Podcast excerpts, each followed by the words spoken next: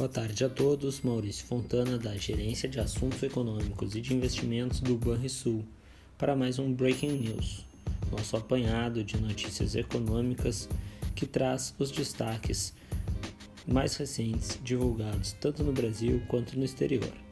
No exterior, vale notar que o PIB do Japão encolheu mais que o inicialmente estimado no trimestre de julho a setembro devido especialmente a gastos mais fracos de consumidores e do governo, mostraram dados revisados e divulgados na noite desta terça-feira.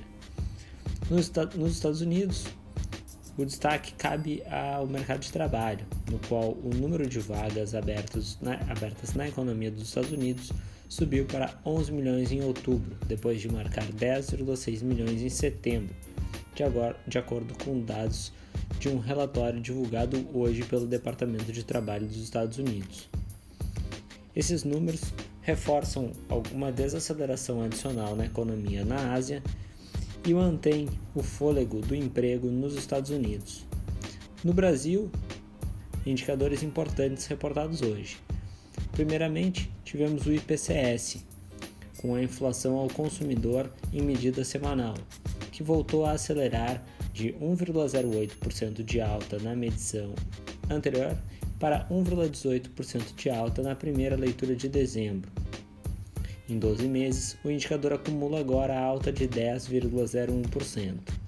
Na apuração, segundo a Fundação Getúlio Vargas, oito classes de despesas contribuíram para o aumento. A maior delas, veio do grupo Educação, Leitura e Recreação, cuja taxa de variação passou de 1,51% na última leitura de novembro para 2,76% na primeira apuração de dezembro.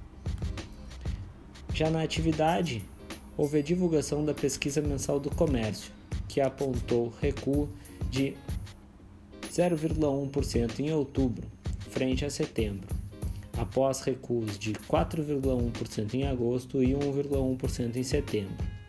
Apesar da desaceleração no ritmo de quedas, o dado veio pior do que a, a, a expectativa de mercado, que era de alta de 0,7%.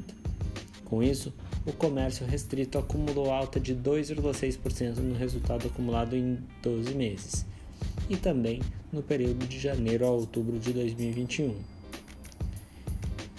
Esses números mostram maiores dificuldades para a tarefa do Copom hoje, na decisão sobre a taxa de juros, uma vez que a inflação segue pressionada, mas a atividade dá reiterados sinais de enfraquecimento. Tenham todos um bom final de tarde e bons investimentos.